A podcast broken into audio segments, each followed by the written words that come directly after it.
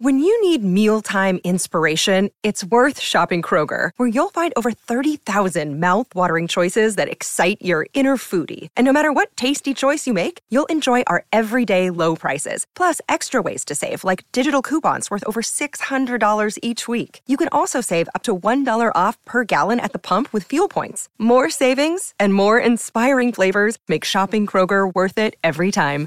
Kroger, fresh for everyone. Fuel restrictions apply. Hola, somos Lala y Gaby de Real Estate Talks. Aquí decimos las cosas como son cuando se trata de bienes raíces. Entendemos tanto el mercado de Estados Unidos como la cultura latina. Por eso hemos creado este podcast, para darte la información que necesitas y puedas tomar decisiones informadas. Estamos aquí para derribar los mitos sobre invertir en bienes raíces, ya sea que estás comprando tu primera casa o invirtiendo en propiedades comerciales. We got you covered. Comenzamos. Hola, ¿cómo estás, José Eduardo? Qué gusto. Bien, ¿y tú, Lala? Desde el último maratón que no nos vemos. Ya sé, no, la verdad es que qué chistoso cómo volvimos a reconectar porque llegaste a mí de nuevo por una recomendación eh, de un grupo de mujeres inversionistas en la Ciudad de México y qué risa que cuando hablamos dijiste, ay, Lala, sí, antes corríamos juntos maratones, aquellas buenas épocas, ¿no? Sí, cuando yo identifiqué muy rápido el Lala eres la única que conozco que le dicen Lala y además este, fueron muy bonitas épocas de, maratones. Corríamos un grupo súper padre y pues fuimos evolucionando todos a diferentes lugares y a diferentes este, actividades y pues, nos volvimos a juntar. Así es, y bueno, la verdad es que yo invité a José Eduardo a platicar con nosotros en Real Estate Talks porque José Eduardo es, eh, trabaja en CBR, que es un despacho de consultoría, asesoría, back office, eh, que hacen muchas cosas, no nada más en Estados Unidos, pero es un experto en todo el tema de la estructuración para invertir eh, y el reporteo de impuestos en Estados Unidos. La verdad es que para mí es un tema muy relevante porque es impresionante cómo cada vez voy descubriendo cosas nuevas y variables nuevas de, cómo no hay una solución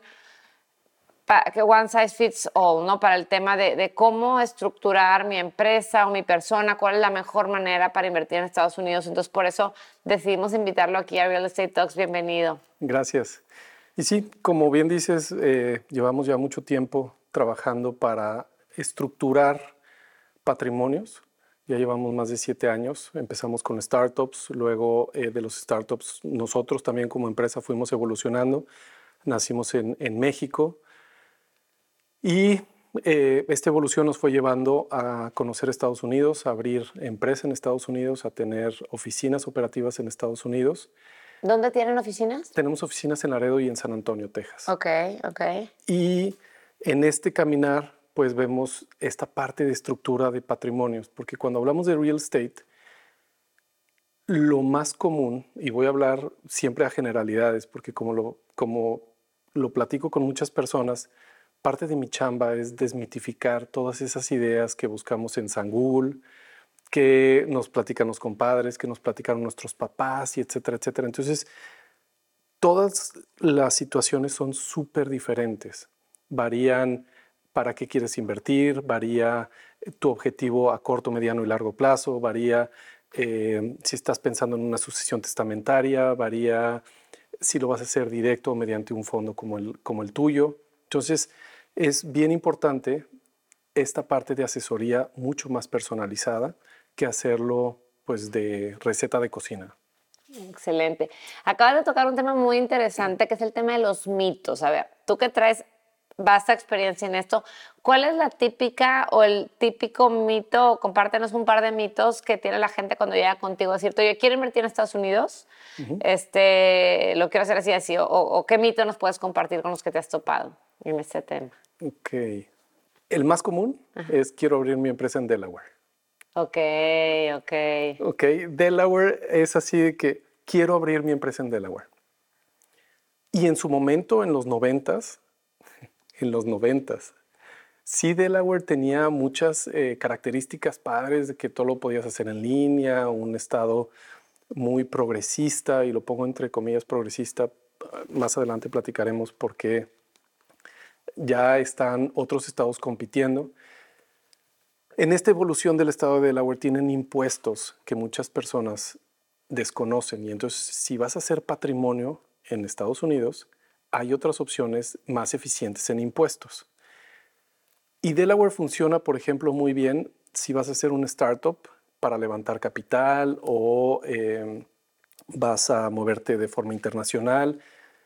En resumen, si vas a tener una operativa, una empresa operativa financiera, y financiera me, me refiero a que un fondo viene y te capitaliza o vas a entrar a una aceleradora o etcétera, etcétera. Y aún así hay que ver este, si Delaware Mucha gente empezó a invertir, bueno, perdón, a abrir sus empresas en Delaware por el tema de, de, no la secrecía, ¿cómo le llaman? O sea, que no es público, ¿no? ¿Quiénes son los socios en la empresa? O sea, es una de las ventajas, digamos. Pues de las características. Sí, pero em, esa misma secrecía la puedes tener de otra forma. Y la otra, cuando estás hablando de tu patrimonio, pues ¿qué vas a esconder y a quién le vas a esconder? O sea, es, es, es muy relativo también el tema de la secrecía. Porque la secrecía, y me voy a enredar en este tema muy, este, muy cañón, porque la secrecía se da hasta que quieren saber tu nombre o quién está atrás. Y hoy en día esa secrecía los bancos te van a preguntar quién está atrás de... Claro, porque al final del día tú tienes que responder, que reportar, que pagar tus, tus impuestos, o sea, de esa no, no, no te escapas, ¿no? En todos lados, o sea que, pues, vivir dentro del marco de la ley. Sí, entonces, otra vez, eh, depende del tipo de estructura, porque si vas a hacer eh, una estructura del tipo patrimonial, como quiera vas a tener esa secrecía si, te, si, te, si a tu perfil se adaptan un esquema que es muy tradicional, que es una SA mexicana, dueña de, de, la LLC en Estados Unidos. Entonces esa secrecía la vas a tener siempre. Y ahorita ya que tocaste el tema de los estados, ¿en qué estado recomendarías tú que una persona que quiere invertir en Estados Unidos en real estate, que pues es lo que yo sé que también ves otro tipo de empresas, no nada más de bienes raíces, cuáles serían los típicos estados que se recomiendan y por qué razón? Bueno, primero es conocer el fondo en donde vas a invertir. Por ejemplo, Tule, em, en, la información y en, los, en las inversiones que hacen, es en un solo estado, que es Texas principalmente. Me voy a ir un pasito atrás. En Estados Unidos tributas a nivel federal y a nivel estatal. Entonces, tienes que conocer el fondo en donde vas a invertir porque a veces inviertes cierta cantidad, pero vas a un pool de varios, de varios bienes raíces que están en diferentes estados. Y entonces eso te obliga a declarar a nivel federal y en cada uno de los estados en donde operas. Ok. okay. O sea, es más costoso. Es más costoso. Porque tienes que hacer declaración. Alguna vez nosotros entramos a un fondo que tenía inversiones en Arizona, en Florida y en Texas. Es más costoso el... Ajá, imagínate que estás en esos tres estados y además tienes tu empresa en Delaware tienes que hacer cuatro declaraciones, más la federal. Ok. Entonces, ahí es donde tenemos que ver y analizar cuánto vas a invertir, cuánto es el retorno esperado de ese fondo en donde vas a invertir, porque el fondo principalmente se compone de dos retornos, el cash on cash, que son las dispersiones que te van a hacer típicamente trimestralmente de las, rentas, y el segundo es cuando vendes la propiedad que es donde viene lo bueno, en teoría donde viene la ganancia, eh, ¿verdad? Exacto, ahí es donde viene la lana. Entonces tienes también que ir preparando la empresa para ese momento en donde vas a recibir ese dinero al final. Entonces, regresando a tu pregunta de en qué estado, depende del fondo en donde vas a invertir. Pero si una persona quiere tener una estructura, supongamos que yo, porque me pasa mucho con inversionistas que platicamos, no nada más para Tule, sino que, que quieren empezar a, a moverse, a diversificar sus inversiones, a están, todavía no encuentran la propiedad, pero están viendo, quieren encontrar alguna casa o a lo mejor entre su familia comprar algo en conjunto o entrar a un fondo. Entonces, ¿dónde típicamente recomendarías o qué sería el, digamos, eh, cuál sería la recomendación si una persona que está visualizando y está en sus planes empezar a crear patrimonio en Estados Unidos a través de bienes raíces? ¿Cuál es el paso, el primer paso que debe de seguir una persona extranjera? El primer paso es sin duda preguntar a expertos cuál es la mejor forma, porque hay mucho desconocimiento, por ejemplo, de sucesiones testamentarias. ¿Qué pasa con un no residente en Estados Unidos cuando llega a faltar? ¿Cómo se hace una sucesión testamentaria? Otro caso muy común que nos, que nos toca ver es eh, personas que compraron, personas que compraron su casa y la vendieron entonces nos buscan y dicen, oye, me retuvieron el 15% del valor de venta de la casa como impuestos. ese 15% para Estados Unidos te toma, como no tributos en Estados Unidos, te voy a retener esa lana como pago de impuestos. Pero a la hora que haces la contabilidad resulta que te debieron, debiste haber pagado un 7%, un 5%. Entonces presentas tu declaración de impuestos y recuperas ese diferencial dentro lo que te... sí, pero me quiero ir un paso atrás. Yo todavía no sé en qué voy a invertir porque estoy buscando las oportunidades y posiblemente invierta tantito en algún fondo multifamily, invierta tantito en alguna propiedad. Yo ya quiero tener la estructura lista para invertir. Entonces, volviendo al tema de los estados, ¿en qué estado la constituyo? ¿Qué, qué tengo que hacer para tener la estructura lista? Porque al principio dijiste, es que depende si tú vas a invertir en un fondo este, que solo invierte en Texas, pues haz la empresa en Texas. Pero no, ¿qué tal que si yo también quiero invertir en algo en California? O sea, con la misma estructura, o tendría que ser una estructura para cada cosa. Es mucho más eficiente tener una estructura para todos. Ajá. Mucho más eficiente. Entonces tú basas tu estructura en Texas, por ejemplo, y de ahí ya inviertes en Florida para que tengas, no sé, un departamento en Miami que lo puedas rentar, o etcétera o en algo en San Diego y entonces desde tu base puedes tener propiedades en donde tú decidas. E, y la decisión de en qué estado se basa más bien en un estado que, que esté cerca, eh, el tema del costo por la declaración de impuestos en ese estado, o sea, porque así empezamos la conversación, que decías que el típico mito era, o la típica es que no, yo quiero ser la empresa en Delaware, ¿por qué? Pues porque ahí la hace todo el mundo y no necesariamente es, es lo mejor. Sí, y también me voy a ir a los números. Cuando tú haces una inversión, una parte de, tu retorno de la inversión es el pago de los rendimientos y otra parte muy importante es la parte de los impuestos. Entonces, voy a partir los impuestos en dos, en dos partes, para los no residentes y para los residentes y luego escalo un poquito a Delaware. Ok. okay? Si tú inviertes en un fondo como no residente, el fondo está obligado a retenerte entre un 21 y un 35% de las distribuciones que te hagan. Entonces, ya de ahí es un dineral. Por eso se recomienda más tener algo que sea em, basado en Estados Unidos y que tribute como residente en Estados Unidos. Y eso es una empresa. Y entonces ya te vas a las, a las tasas de una empresa en Estados Unidos.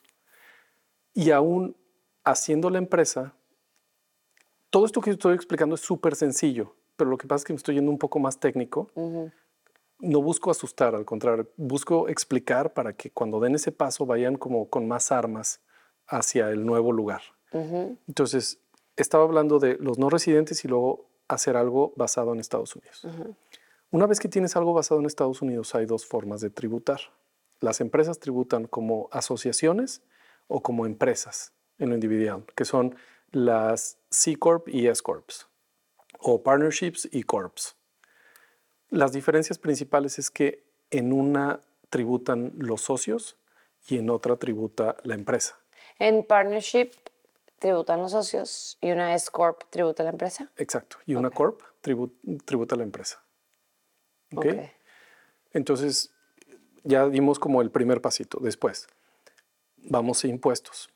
En, Texas estás exento de lo que en México es el ISR, que son los impuestos a las utilidades, hasta una cantidad muy alta, un millón de dólares de utilidades. Si te vas a Delaware, empiezas a tributar desde el primer centavo. ¿Okay? Entonces ahí ya tenemos diferencia. O sea, en Texas, si tú haces una empresa en Texas, no tienes que pagar ISR cuando cruces del millón de dólares, empiezas a pagar. ¿El millón de dólares de ganancia? De ganancia. Ok. Ok. En el caso de, de los eh, ingresos pasivos, que son este tipo de empresas que invierten en fondos de bienes raíces. Ok. ¿ok? ¿Qué pasa en Delaware? En Delaware también tienes otro impuesto que es a los activos de la empresa. ¿ok? Ok. Entonces, de ahí ya tienes dos impuestos que le van a pagar directo a tu rendimiento del negocio. ¿Por qué? Porque pagas por ISR, lo equivalente al ISR, y pagas por el tamaño de, de tu inversión, por el tamaño de tu negocio. Entonces mejor te vas a un estado como Texas, en donde inviertes, ganas, ganas, ganas, pasas ese millón y entonces empiezas a pagar, pero primero te dejan hacer patrimonio. Ok, ok, súper, súper interesante, fíjate. Qué padre. Oye, y volviendo al tema, ya cambiando un poco, muy bueno el, el ejemplo que pusiste, el tema de los no residentes. eh, de hecho, bueno, nosotros en el fondo no aceptamos invertir. Sí se puede, o sea, el gobierno de Estados Unidos permite que el extranjero que el extranjero invierta, pero como tú lo comentaste, no es eficiente, es mejor hacerlo a través de una entidad americana. ¿Cuál es la manera correcta, eh, o a lo mejor para evitar el impuesto a la sucesión? O sea, porque aunque sea, como comentaste tú, una persona mexicana o colombiana que crea su empresa, su LLC o su corp para invertir en Estados Unidos en bienes raíces, que es lo que vemos en este podcast, eh, tiene que hacer antes, en el caso de México, una, una SA, una empresa. ¿Por qué? O sea, ¿por qué se recomienda eso? Ok. Ese es como el método tradicional que en su momento fue lo que pasó en Delaware. Sigue aplicando en, en- en México. Sí te sigue aplicando, pero hoy en día eh, que nuestros hijos tengan diferentes nacionalidades, que tengan diferentes planes de vida, cambia esa ecuación muchísimo. ¿Qué pasa si tú eres mexicano pero tienes hijos con otras eh, nacionalidades y otras bases tributarias? El esquema de la SA se cambia. Ok. ¿ok? Por ejemplo, en esta, Platícanos el esquema de la SA, porque no todo el mundo conoce esta información. O sea, el típico, volvámonos al segundo mi- mito, ¿no? O sea, Ok. ¿por qué una SA en vez de hacer una LLC a mi nombre? O sea, como yo como socia, si soy mexicana. Ok. En los no residentes en Estados Unidos, me voy a incluir porque yo no soy residente, tenemos hasta 60 mil dólares para here- heredar sin pago de impuestos a los beneficiarios. Arriba de eso es un dineral. ¿Ok? Entonces, si vas a invertir en bienes raíces, pues seguramente vas a tener algo por arriba de 60 mil dólares. Entonces, tú llegas a ¿De faltar utilidad o de inversión? del valor de la inversión, porque Ah. tú lo que heredas es el, el- la empresa, es, Ah, es el sí, sí, inmueble, sí, es, sí. Pues es el Sí, sí, sí. patrimonio. O sea, compras una casa de, no sé, 200 mil dólares y, y si te mueres, Pues les van a llegar solamente 60 mil dólares. Los otros 140 te van a quitar el 40%, entre el 40 y el Por ser 50% extranjero. por ser extranjero. ok. Y De para la casa. evitar esto, Ujú. típicamente se recomienda la empresa hacerla a través de otra empresa del- en el extranjero, no a través de la persona. Ok, pero como quiera, este es uno de los mitos de, ok, yo voy a ser el dueño como persona física de la empresa que va a ser dueña del bien raíz. Ajá. Ajá. Al final de cuentas, tú tienes acciones de una empresa que vale 200 mil dólares porque eso vale la casa. Ajá. Y eso es lo que vas a heredar. Ajá. Entonces, cuando cambies de titulares eh, o de dueños de, los, de las participaciones, van a decir, bueno, estás heredando 200 mil dólares, otra vez, 140 mil dólares, lo partimos, una parte va para el IRS y una parte para tus beneficiarios. Entonces, tampoco es esa la, la forma de hacerlo. Sí puede ser, dependiendo de tus hijos, si son este, ¿Que tus residentes, hijos son etcétera. mexicanos igual que tú? Sí, mis hijos son mexicanos igual que yo, una SA mexicana, que es una dueña al 100% en, en Estados Unidos. Voy a hacer ahí otro paréntesis. En Estados Unidos las empresas sí pueden tener un solo dueño. ¿Ok? Entonces, la SA mexicana va a ser dueña al 100% de la empresa en Estados Unidos. Y me dicen, oye, pero es que yo ya tengo el dinero en Estados Unidos, lo tengo que pasar por México y luego de México subirlo a la LLC y luego invertir en los fondos. La respuesta es no necesariamente. Se pueden hacer de otras formas y hay que ver eh, las características de ese movimiento. Ok. ¿ok? Ya son movimientos como contables. Ok. Pero lo puedes mover directamente de Estados Unidos a tu empresa y al fondo. Ok. ¿ok? Entonces, esa parte le puedes dar la vuelta, por así decirlo. Esa es la típica. Ujú. Sí, nos pasa muy común que este, lo hemos aprendido desde generaciones, que oye, tenemos nuestro guardadito en Estados Unidos y este, vienen después de evaluaciones, pero afortunadamente tienes esa lana allá y entonces es muy común que las personas que van a hacer patrimonio en bienes raíces ya tengan los dólares allá. Ok. Sí, sí, sí, yo lo veo todo el tiempo. Es súper, súper. Ya los tienen allá, pero en una, en una, en una cuenta de nombre de ellos. Y te quieren invertir con eso, pero pues lo más adecuado por lo que estamos hablando es hacerlo a través de una empresa, ¿no? Sobre todo si eres extranjero. Exacto. extranjero. Y bueno, ¿qué pasa en- eh, regresando al tema de sucesiones testamentarias? Tienes la SAK, tú llegas a faltar y lo que vas a heredar es en México acciones de esta empresa y entonces haces los cambios porque quien, quien, opera es la SA, no las personas físicas dueñas del- de la SA. Ok. ¿ok? Son términos un poquito más técnicos, pero me estoy yendo como muy, muy simples para explicar el- el- la estructura, pero básicamente así es como funciona. Y luego antes, yo te interrumpí y te dije, explícame la típica, que es esta la que me estás diciendo, para evitar esto. Y tú decías, pero si tienen algún hijo extranjero, ahí cambia. Sí, porque, por ejemplo, si tus hijos son residentes en Estados Unidos, eh, nacieron en Estados Unidos, tienen su pasaporte y demás, ellos pueden recibir hasta 26 millones de dólares de donaciones de sus papás. Ok. ¿Ok? Entonces, es más eficiente el tema de que el papá... Aunque el papá sea extranjero, Sí. claro, aunque el papá sea extranjero, por, por el hecho de que el hijo sea eh, residente o, o ciudadano americano, si llega a faltar el papá o la mamá, mm, como su heredero o heredera son americano o americana, no les aplica este tema. Exacto. Ah, mira, qué interesante. Y como, sí, eh, o sea, esa parte es como de las...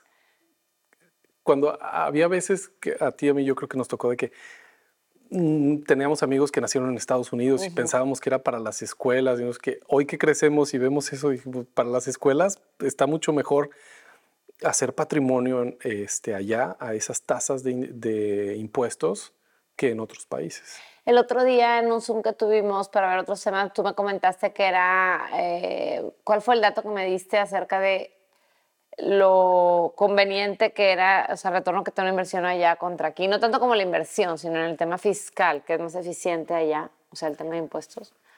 En bienes raíces, eh, en Estados Unidos, si tienes una LLC como que tribute como corporación federal, a nivel federal, vas a pagar el 21%. Ajá.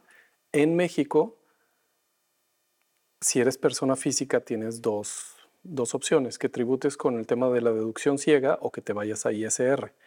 Pero si te vas a ISR, te vas a ir entre el 30 y el 34% este, por ciento de impuestos. Entonces ya de ahí traes un diferencial muy grande de pago de impuestos que, otra vez, como estamos hablando de inversiones patrimoniales, pues sí, un 10% Claro. más es mucho. Claro, claro, claro, sí, sí, sí representa. Qué interesante, José Oyer. Pues muchísimas gracias. La verdad es que me gustaría seguir la plática porque creo que con cada uno de estos temas hay subtemas que es importante abordar. Te vamos a invitar nuevamente para que nos, para que nos platiques. Te agradezco muchísimo tu tiempo, eh, tu espacio. ¿Dónde te puede encontrar la gente si se quiere asesorar contigo? Mira, tenemos eh, nuestra página web, cbr.mx, Ok. y en redes estamos como en CBR Asesoría.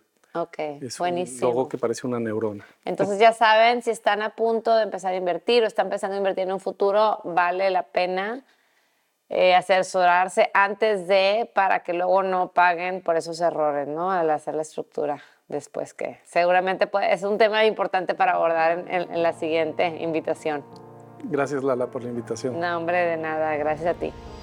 Si llegaste hasta aquí es porque te gustó la información y estás interesado en invertir en real estate en Estados Unidos. Para esto hemos creado un entrenamiento que te va a simplificar este camino, ya sea que seas un inversionista por primera vez o que seas un inversionista sofisticado. En la descripción de este episodio está la liga que te llevará a este entrenamiento. O bien búscanos en Instagram como arroba invierte con la ley Gaby y comenta con la palabra invertir en cualquiera de nuestras publicaciones y así te mandamos la liga a este entrenamiento. Muchísimas gracias por habernos escuchado. Nos vemos en el siguiente.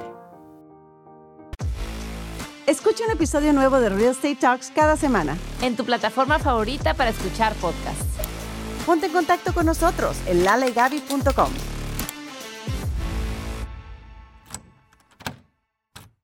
Are you ready to turn your best ideas into a thriving online business? Introducing Shopify, your no excuses business partner. You might not realize, but our podcast, More Than Mummies, it's a business. And we started it, of course, to talk about maternity, not to become an e commerce expert. So, yeah, we needed some help selling our merch and getting our store up and running.